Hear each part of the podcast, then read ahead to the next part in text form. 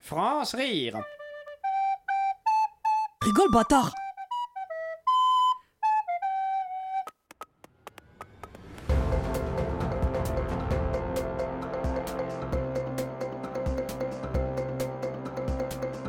Bienvenue dans Très Très à droite, votre magazine d'information en toute impartialité. Avec moi, le polémiste clashiste Arnaud Rance. Ouais. Et notre professeur, euh, auteur, directeur de... euh, bref, notre caution intello, Jean-Louis Moisy. Bonsoir. Bonsoir. On commence par le chômage qui augmente, Arnaud. Bah, la faute des migrants. euh, ils nous prennent notre boulot. Alors, euh, Hum, intéressant. Jean-Louis, un avis Écoutez, l'édit de Blois de 1425 est limpide à ce sujet. À l'époque du roi Henri VII, le chômage était moindre car il y avait moins de migrants. et voilà.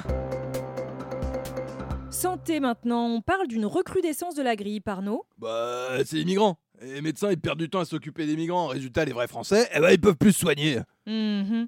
Jean-Louis Moisy Mais oui, les, les rapports de la couronne d'Espagne sont très clairs à ce sujet. La malaria de 1652 était beaucoup mieux soignée.